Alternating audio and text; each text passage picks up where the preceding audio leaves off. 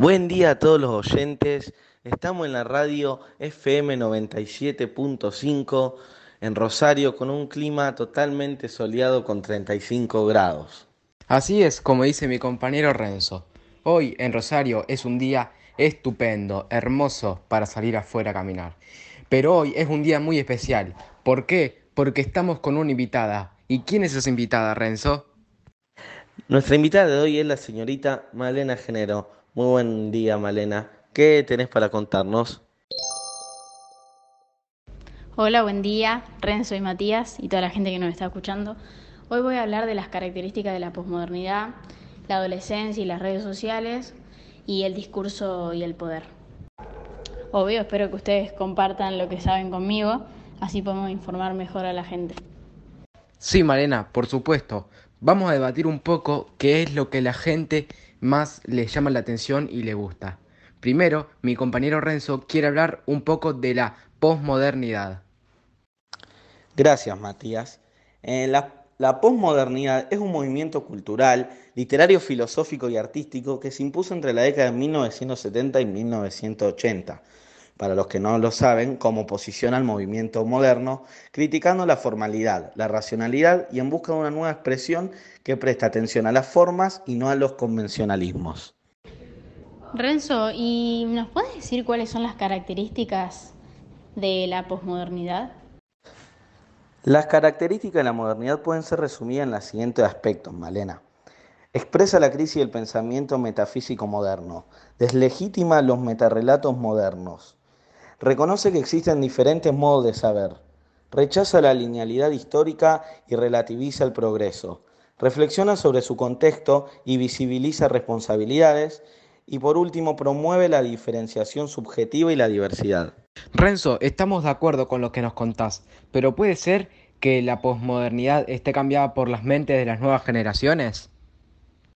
Bueno, Matías, me encantaría contestar tu pregunta y empezar a hablar un poco de la adolescencia y el tema de las redes sociales, porque la adolescencia es el periodo de crecimiento y el desarrollo humano que se produce después de la niñez y antes de la edad adulta. Y nosotros estamos pasando por esto. Y los adolescentes son el futuro de esta nueva generación. Por eso decimos que la posmodernidad cambió totalmente su pensamiento actual. Porque todo lo que vaya a pasar de acá en adelante es, o sea, todo depende de lo que nosotros pensemos y hagamos. Sí, Malena, contestaste totalmente todas mis preguntas, pero me gustaría saber desde tu punto de vista si las redes sociales es algo positivo o negativo para la sociedad. Bueno, Matías, muy buena pregunta. Creo que, o sea, desde mi punto de vista, el uso de las redes sociales tiene sus pros y tiene sus contras.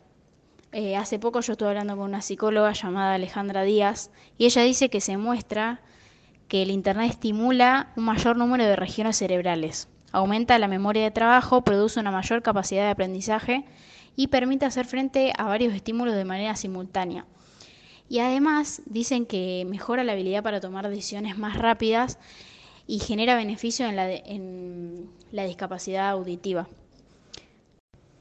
Además, creo que es algo que en este momento de pandemia ayudó muchísimo porque nos hizo sentir mucho más cerca de nuestros familiares, amigos, conocidos, porque no podíamos salir de nuestras casas y obvio eso estuvo muy bueno.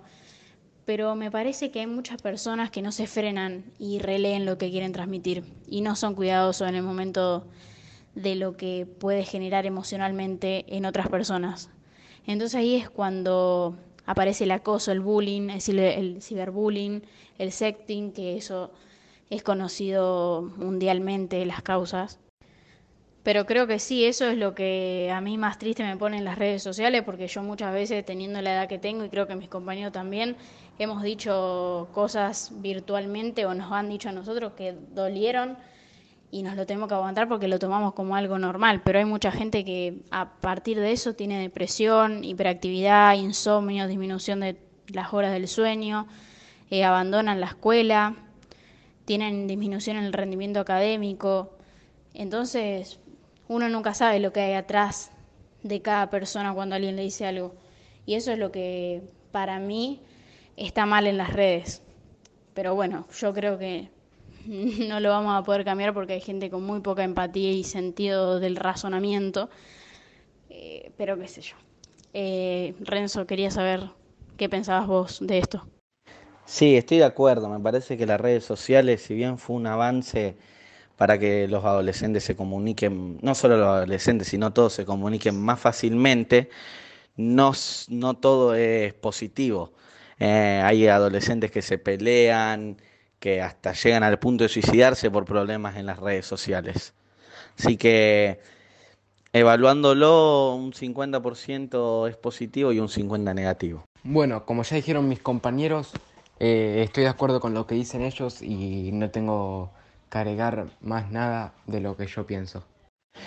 Bueno, ya que hablamos de los principales temas, no nos olvidemos de hablar del discurso político y el poder que va a hablar Matías. El poder solo se ejerce sobre sujetos libres y mientras son libres. Con ello entendemos sujetos individuales o colectivos que tienen ante sí un campo de posibilidad en el cual se pueden dar diversas conductas, diversas reacciones y diversos modos de compartimiento. Esto depende de quien gobierne y cuáles sean sus ideas. Esta persona que está al mando es elegida mediante dar confianza a la gente o generar un discurso que haga que ellos estén seguros de lo que él les promete. El discurso político es polémico con otro del mismo tipo. Es absolutista, porque niega lo de otros y depende de la creencia. Además, vive por la existencia de un otro y sobrevive llevándolo a grado cero, es decir, su aniquilación. Y bueno, para finalizar, quiero decirles, Malena y Renzo, que fue muy lindo poder compartir este momento con ustedes y bueno, espero que tengan un lindo día. Bueno, esperamos que se hayan informado lo más posible y que se haya entendido. Eh, un placer para mí también estar acá con los dos y un saludo para toda la gente que nos escucha.